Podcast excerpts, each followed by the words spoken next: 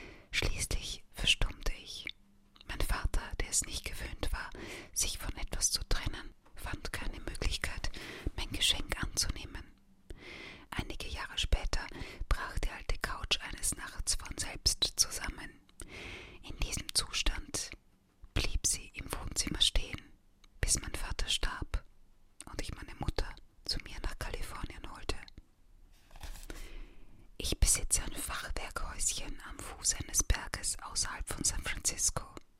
Als ich es kaufte, war es so vollgestopft und heruntergekommen, dass der erste Bekannte, dem ich es zeigte, ausrief: Oh, Rachel, das hast du gekauft. Einen Tag nach meinem Einzug begann ich mit dem Entrümpeln und im Laufe der nächsten Jahre warf ich immer mehr weg: Lampen, Toilettentische,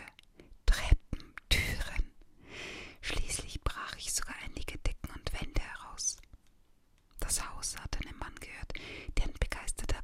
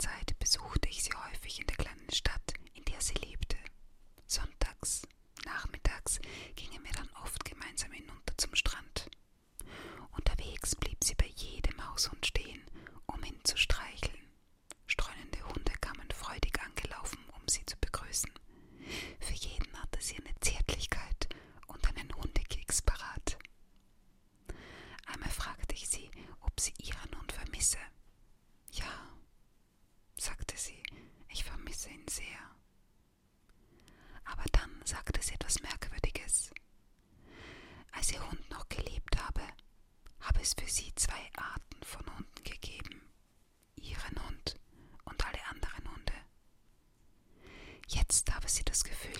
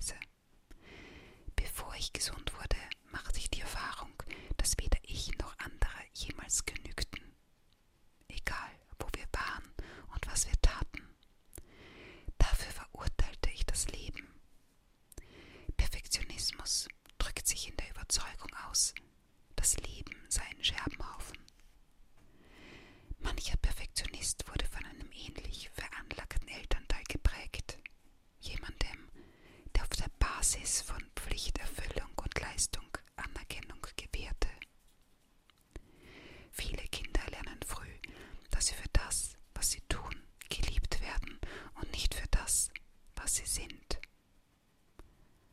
Einer perfektionistischen Mutter oder einem so veranlagten Vater scheint das, was ihr Kind leistet, immer unterhalb der Grenze dessen zu liegen, was es leisten könnte, wenn es sich etwas mehr anstrengen würde. Kinder, die davon betroffen sind, versuchen sich möglicherweise die Liebe ihrer Eltern zu verdienen. Natürlich kann man sich Liebe nicht verdienen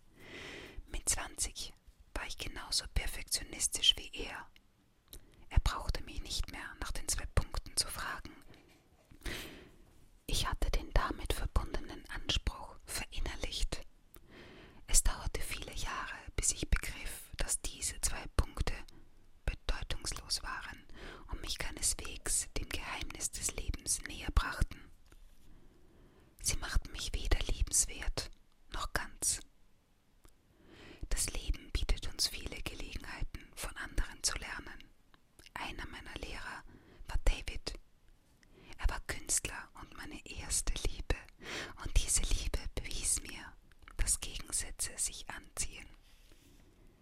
Während wir zusammen waren, musste mein Führerschein verlängert werden.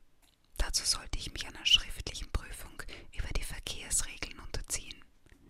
Man hatte mir eine kleine Broschüre zugeschickt. Ich lernte tagelang, die ganze Zeit über, während ich damit beschäftigt war, mir die Bedeutung von weißen und gelben Bordsteinen einzuprägen versuchte David mich zu überreden, einen Spaziergang mit ihm zu machen oder auf ein Fest, zum Essen oder zum Tanzen zu gehen.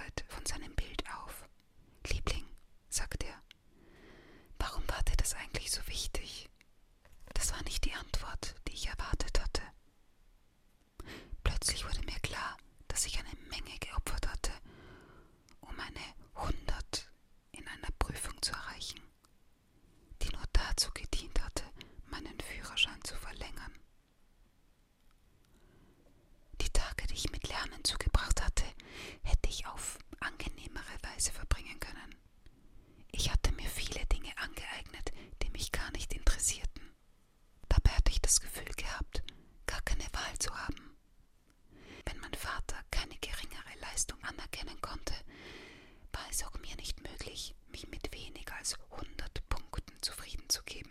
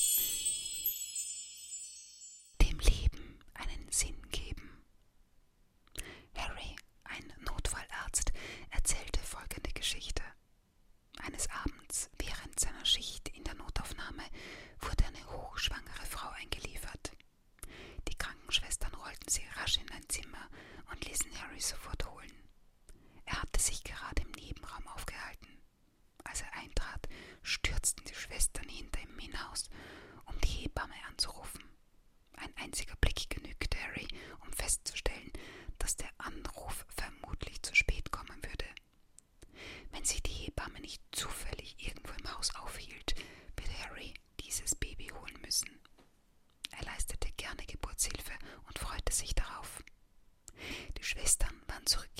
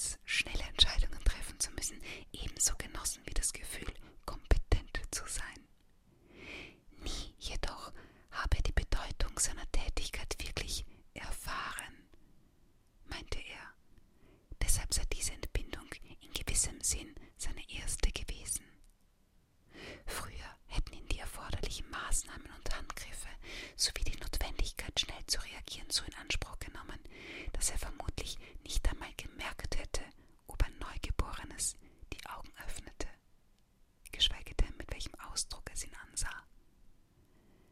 Er habe Geburtshilfe ihm als Arzt, nie aber als Mensch geleistet.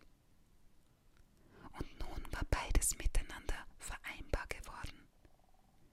Harry fragte sich, wie viele solcher Augenblicke ja wohl verpasst hatte. Es schienen viele zu sein. Der Einfluss unserer